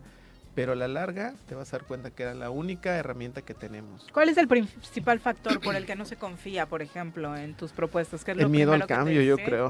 Ujú, Ujú. El miedo de, de las prácticas que ya hemos, ya Ujú. venimos haciendo, ujú, el miedo al cambiar, decir, ¿y qué tal si no funciona? Pero ¿por qué no probar? Eso ayudan mucho las parcelas demostrativas. Allá lo están implementando para lograr este cambio.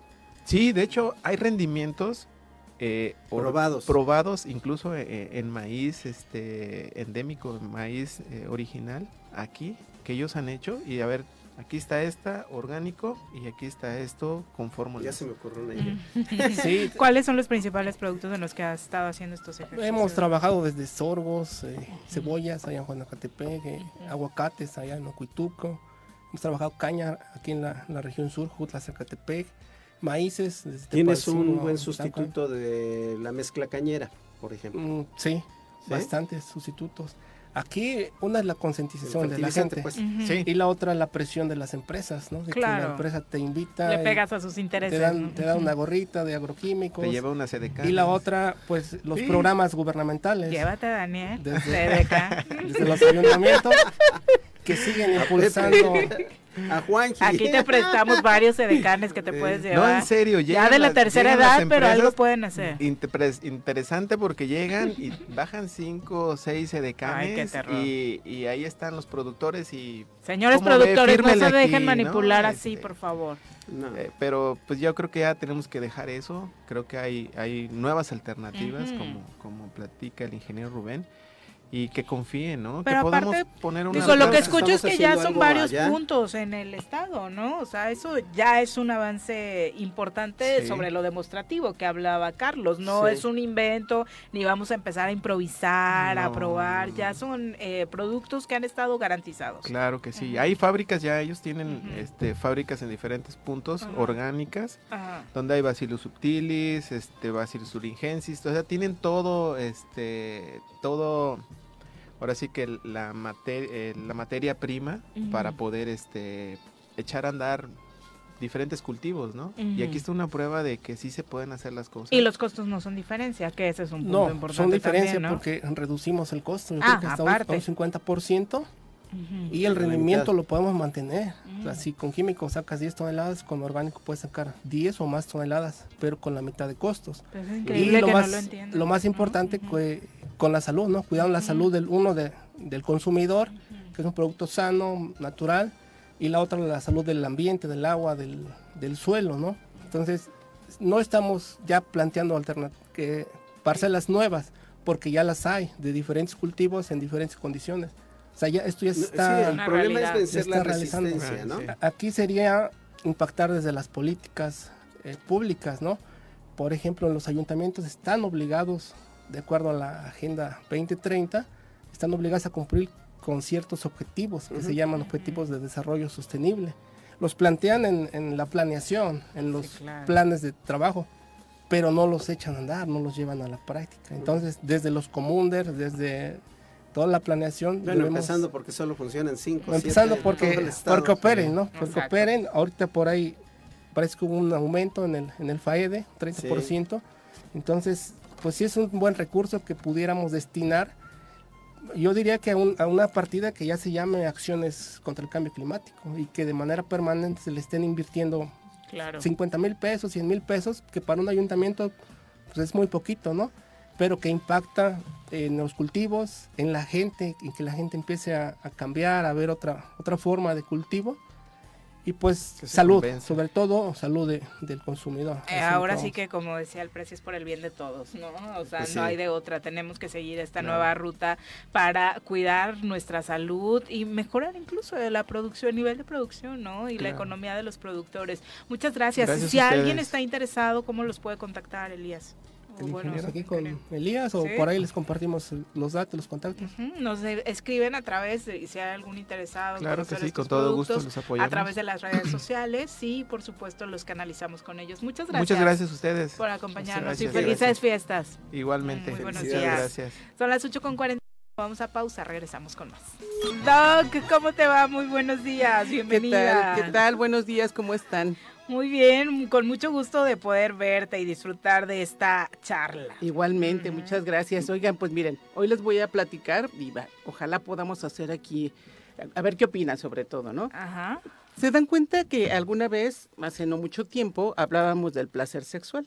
Y también platicábamos que para alcanzarlo como derecho, ¿no? que es un derecho sexual que tenemos todas y todos, de alguna manera debe haber ciertos elementos, eh, a lo mejor estrategias, podríamos decir, para poder lograrlo.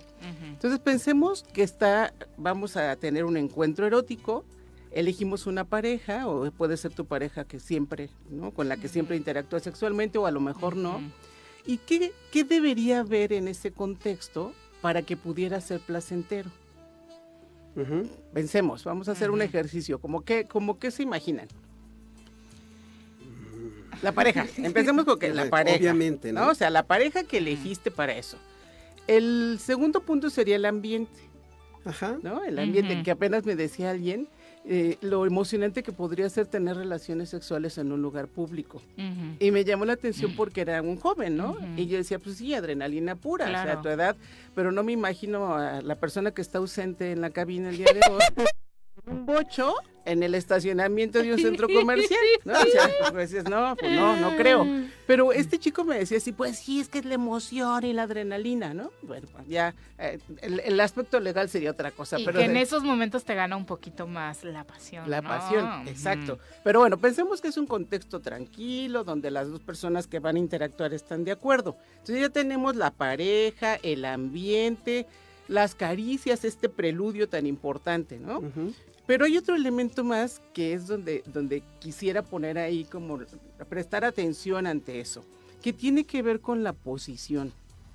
Fíjense, el preludio me parece muy importante. Habrá preludios muy largos, habrá preludios muy cortitos, pero finalmente este cómo vamos calentando motores es Ujú. súper Ujú. importante. Eh, la- el tipo de caricias dependerá de la pareja y de, de las personas que están en esa interacción, Ujú. pero el otro punto es cómo se negocia una postura sexual.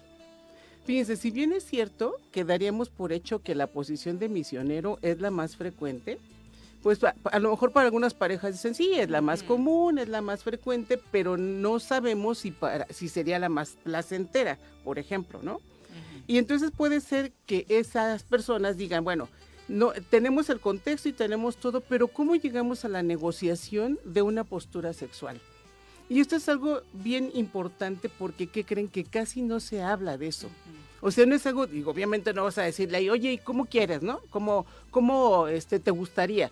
Hay parejas que en algún momento sí lo hacen y pueden negociarlo, pero damos por hecho que las personas saben cómo nos gusta.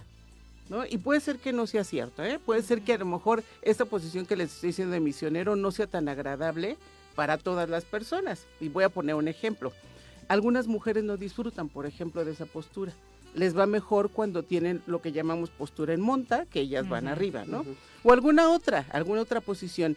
Pero entonces fíjense que si ese cuarto elemento no se lleva a cabo, puede ser que todo transcurra como, pues sí, estuvo bien, pero no se, no se alcanzó realmente el placer que se la- esperaría en ese Puede momento. suceder que la posición del misionero se convierta en la posición de la vaca echada. ¿Por qué de la vaca echada?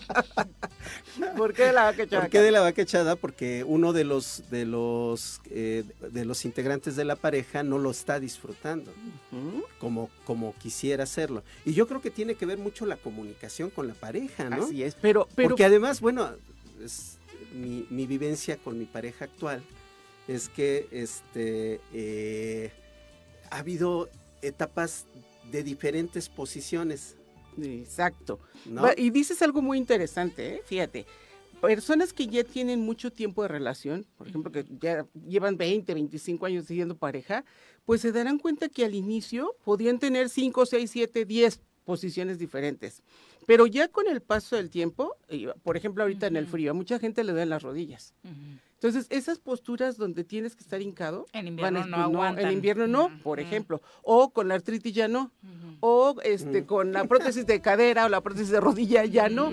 Entonces, fíjense cómo hay que ir evolucionando en ese sentido, pero lo que acabas de decir, Carlos, es, es de verdad fundamental, que muchas veces lo decimos, Viri, con la comunicación, pero es te- a veces da pena preguntar y decir, oye, a mí así no me gusta. O ya me dejó de gustar, O, o ya no, ya no siento O sea, placer en antes esa estaba posición. chido, pero ahorita ya no. Porque fíjense, eh, este, esta interacción... O sí, pero hazlo más duro, o, sí, pero hazlo más despacito, lento. o- Exacto, ¿no? exacto. Y fíjese, no tiene que ser ponte a platicar mientras estás en la acción. A veces con alguna señal, con, un- con bollo arriba, o sea, frases cortas que no desconecten de la vivencia. Con una, con una palabra. O, o tan solo saben qué preguntar. Y hagan, no, no tienen que contestarme, pero hagan una reflexión en torno de cuántas veces preguntaron si esa era la adecuada o te preguntaron si estabas cómoda con esa posición o damos por hecho que así va a estar bien. ¿Por qué? Pues porque con las otras parejas así era, ¿no? Por ejemplo. O porque no ha dicho nada, no se queja, no opina, no dice nada, este veo que cierra los ojos, yo creo que sí lo está disfrutando. Es el lenguaje no verbal cuando no necesariamente, ¿no? A lo mejor cierra los ojos por otra cosa y no necesariamente porque es una posición que Jugar con las palabras, ¿no? Por ejemplo. Con las expresiones y eso. Eso es parte de la comunicación. ¿no? Porque cuando hablamos de comunicación no estamos hablando de que hagas un decálogo o te avientes una hora charlando O a ver, sobre el explícame tema, ¿no? detalladamente Ajá. cómo. No, pero además fíjense, en ese lenguaje no verbal, cuando las personas están compenetradas en lo que están haciendo, sí aprenden a leer lo que el cuerpo de la pareja le está diciendo, ¿no? O sea, hay cambios muy eh, obvios en el cuerpo de las personas cuando están en un proceso de excitación y que después se acercan al orgasmo, que puede, que puede la pareja cuando le presta atención se da cuenta y podría hasta adivinar, ¿no? por decirlo de alguna forma, o, o darse cuenta en qué momento de- del proceso erótico va. Pero cuando la luz está apagada, no volteas a ver, ¿no? No, como que no es que no te intereses, estás a lo mejor tan metido en lo tuyo que no prestas atención a la persona con la que estás, pues difícilmente va a ser que se dé esta comunicación. Ujú. Entonces aquí lo ideal es, yo sí les sugiero que vale la pena hablar del punto. Si ya no te gusta, dilo. Y si en tu cabecita tienes como la idea y se te antoja hacer algo diferente, también dilo. Porque si estás esperando que la otra persona tome la iniciativa, puede ser que no lo haga. ¿No? Y entonces fíjense, ese elemento al que me estoy refiriendo, pues va a pasar mucho tiempo y no va a aparecer en la relación y entonces puede ser que con el tiempo ya no sea satisfactorio. Claro. Hay posturas que mucha gente, por ejemplo, algunas mujeres dicen, es que eso me duele. ¿No? ¿Y por qué no dices? No, pues es que me da, me da pena, ¿no? Si le digo, siempre a él le hemos gusta hecho... mucho. Exacto, esa, para él le excita y yo estoy a gusto que le guste, está bien. Pero no se vale el dolor, por ejemplo, ¿no? Porque de- desconecta a muchas personas. Y Entonces, además nada va a hacer prender más al otro que verte disfrutar a ti también, ¿no? Exacto. O sea, disfrutar los dos juntos, que es el objetivo del encuentro, ¿no? Exactamente. El orgasmo es de quien lo trabaja. y, y es algo que se comparte. Exacto. Es o sea, se tiene que, trabajar, Sí. se tiene que comunicar, se tiene que... Pero entonces fíjense, por eso, y, y les comentaba esto de las posiciones porque a veces damos por hecho que, ah, bueno, como esta es la más frecuente, esa es la que gusta. No, no necesariamente, porque esa es como más atrevida, esa es la que les va a gustar tampoco. No, cada persona va buscando la manera de acomodarse porque también depende, hace rato que bromeaba con lo del bocho, también depende pues ese contexto donde estás, ¿no? Digo, habrá personas que dicen, pues en el cuartito de allá atrás, bueno, pues si ahí es donde se puede, tendrás que buscar una posición que sea cómoda en el cuartito de atrás. ¿no? Entonces, pues sí, hay que irlo adaptando a, a los lugares y al, al momento con el, en el que estás y pues también, ¿no? A la persona con la que estás, porque debemos recordar que no es, no podemos decir, es que todas o todos son iguales, no es cierto. Esta, esta persona con la que estás en ese momento puede tener sus particularidades, ¿no? Claro. Y, y le puede gustar algo muy específico, entonces no podemos generalizar. O no porque seas experto en misionero o seas experto en, en esa posición, pues te va a gustar, chiquita, ¿no? Entonces, porque además es un arte, ¿sabes? Claro. O sea, tener una relación erótica, poniendo atención, el movimiento, la cadencia de la cadera, todo eso es un arte. No es así como, pues, échate un reggaetón ahí para que veas, pues, no. Hay, hay que seguir además hasta el ritmo de la otra persona, Claro, ¿no? Y alguna vez les decía lo del yaceo erótico, que la próxima semana les voy a platicar, les voy a recordar eso del yaceo erótico, ¿no? Tan interesante que es. Pero bueno, pues eh, esto es lo que, algo que les quería comentar. Y usar torno- todo. Usar la cabeza y La- usar todas, toda la extensión de la piel. La, la sensualidad. La ¿no? sensualidad. Es importante usar la sensualidad. Pues fíjate, podríamos agregar ese quinto elemento. ¿No? O sea, aparte de los que acabamos de decir, ese quinto elemento, que además, eh, pues también es interesante cuando conoces a tu pareja, porque no todas las personas tienen las mismas zonas erógenas. Claro. ¿no? Y entonces eh, a- lo que a alguna persona le gusta que le besen el óvulo de la oreja, para otras personas será ni pases por ahí porque me dan unas cosquillas impresionantes. Y lejos de que sea erótico o excitante, va a hacer que se va a empezar a carcajear y no va a parar, ¿no? Porque además que creen que de la risa, la excitación hay una rayita bien delgadita, ¿eh? Pero para algunas personas es desesperante, Ujú. ¿no? Que les estén en generando ese cosquillas momento, en ¿no? ese momento. Ujú, Sobre todo en ese Sí, momento, ¿no? igual. Hasta te pone de malas, no sé. O, qué- o hay muchas ¿no? personas que, se, Ujú. que se desesperan. Miren, por ejemplo, con, Ujú. el, con el contacto hacia los pies, hay personas que no soportan que les toquen los pies. Y hay otras personas que les encanta tocarles los pies a la pareja. ¿no? Entonces imagínense, si hay aquí con una persona que es como no me gusta y la otra como a mí sí me gusta porque me excita tocar los pies, pues ya, es, es una mala combinación. Entonces yo creo que lo primero sería el diálogo, sí negociar la postura y se vale decir, a ver, a mí así me gusta. ¿Saben que a veces es el miedo de las mujeres, por ejemplo, a poder decir esa postura me gusta por el que dirá? Porque es cierto, algunas personas han sido cuestionadas de, ¿y tú cómo, no? O ¿Dónde sea, ¿con cuántas personas no? has hecho Ajá, eso que te gusta tanto? O como sabes. O como si no sabes, lo hemos ¿no? hecho todavía. Entonces, bueno, pues Ujú. acuérdense que hay una imaginación enorme y hay una iniciativa de, pues, no sé cómo se siente, pero pues vamos a hacerla aquí, ¿no? Vamos a hacerle así. Entonces, bueno, pues esa es una, una propuesta, ¿no? En torno a disfrutar, sobre todo. Y básicamente, como siempre, resumimos tu sección, doctora. O sea, esta, esta comunicación que es vital, importante, tanto cuando hablamos de síndromes que son pues negativos para la relación, como en estos que al final te van a dar una, un resultado positivo, ¿no? Que es que ambos disfruten más. Así es, y sabes que, no sé si recuerdas, Viri, pero yo creo que parte de las, la propuesta cuando vas cerrando el año es también hacer un recuento de cómo estás emocional, física y sexualmente, ¿no? Porque así como Ay, creí que un recuento de cuántos y cuántas veces. No, y- no. Ah, Bueno, también lo puedes agregar a la de lista. tu bitácora. Pero ¿no? fíjate, es que a veces va la inercia, ¿no? Ajá. Hoy es día 22, ¿no? Y va la inercia y te das cuenta que ya va a terminar el año y a veces es- ya estamos como preparando lo de la fiesta de Navidad, la aquellas cena, personas que- regalos, que, sí. celebran y demás. Pero fíjense cómo llegamos al día último y vas a empezar el siguiente año y a veces no has hecho el recuento de cómo estás realmente, ¿no? Y di- ¿por qué digo emocionalmente? Porque algunas personas esta parte de, eh, de la, la situación erótica con lo emocional lo llevan de la mano. Y entonces es como, ¿por qué no dices nada? O sea, ya pasó otro año, tienes un año más de matrimonio, por ejemplo, o de pareja, y te das cuenta que no estás siendo satisfactorio, pero no dices nada. No por pena, por lo que ustedes quieran, cada quien tendrá su razón. Pero yo creo que esta es una, una parte donde vale la pena que hagas una reflexión para contigo y te preguntes si estás bien. ¿no? Y si no estás bien, pues háblalo con tu pareja, date cuenta que te falta y ve perdiendo ese miedo de, de sentirte juzgado, criticado o no, o que digas, ay, qué pena, ¿qué va a pensar si se lo digo? Porque eso te va a ayudar a mejorar y empezar el próximo año con cosas nuevas. Porque todas las rutinas aburren, ¿no? Ay, sí. Que Claro. finalmente, Claro. hasta en lo sexual, todas las rutinas aburren. Entonces la idea es que pues no te lleves lo mismo, yo digo los mismos vicios al año que entra, pues si es para mejorar, ¿no? Sí, así en tu reflexión de fin de año no dejes fuera tu sexualidad, ¿no? O sea, la economía, tu salud mental, lo laboral, Así lo es. familiar. Y ahí, dentro del ámbito de tu pareja, la sexualidad es importante para analizar, ¿no? Así es. Y lo, y lo individual, porque Sí, habrá personas claro. que digan, yo no tengo pareja. ¿no? Pero ¿qué tanto tienes deseo y te puedes, no sé, a lo mejor ah, te das regalos a ti mismo de placer, ¿no? Que no necesariamente es, pues, este, voy a pagarme un privadito, no. Claro. Sino es como, ¿qué necesitas? ¿no? ¿Por qué no vas venciendo el miedo? A lo mejor algunas personas eh, podrían autoestimularse, pero no porque tienen muchos tabús en torno a eso y no lo hacen, ¿no? Claro. Pero bueno, pues ahí está. Se los dejo a, a la reflexión. Mm, Perfecto, Doc. Pues felices fiestas y Igualmente. muchísimas gracias por acompañarnos hoy. ¿Dónde te encuentran Igualmente. público? Con mucho gusto me pueden encontrar en el 310-1120 y en Facebook como Adriana López Sexóloga.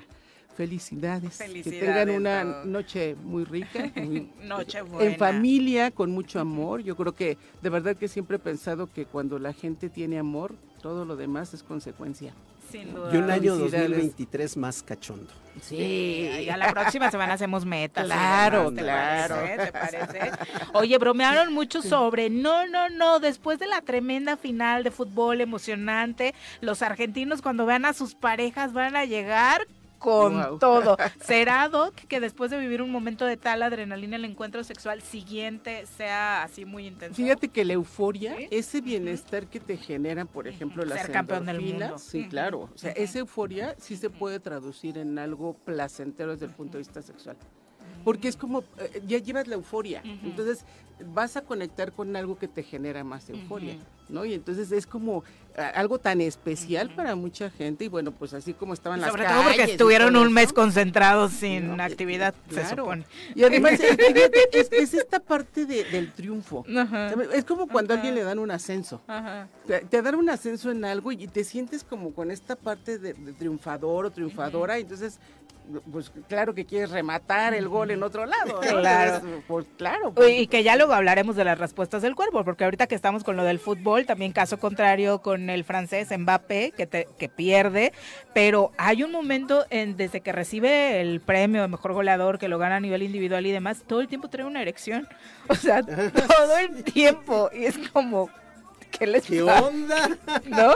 Y él no traía ni la euforia del triunfo, ni mucho menos, al contrario de la derrota y demás, pero casi, casi que parece casa, permanente ¿no? durante el partido, ¿no? Pues, pero fíjate que hay cosas que son como reactivas, que la, la próxima vez si quieres Platicamos. lo platicamos porque lo mismo que pasa a veces con los adolescentes, que es como, no es que esté eh, ese adolescente deseando a todas sus compañeritas, sino que es una respuesta por testosterona. Ok. que produce una erección por esta vasodilatación que puede ser dependiente hormonal, es dependiente Ujú. hormonal, y que entonces sin que sea necesariamente por algo sexual, Ok.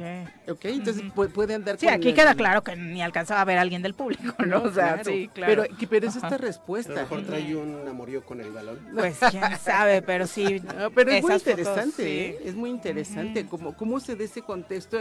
Y- De la bueno, reacción del cuerpo. Y sobre todo con qué se relaciona. Exacto, No sé, claro. nosotros vemos que una erección podría decir, ah, pues, ¿qué le pasa, no? ¿Cómo ahí?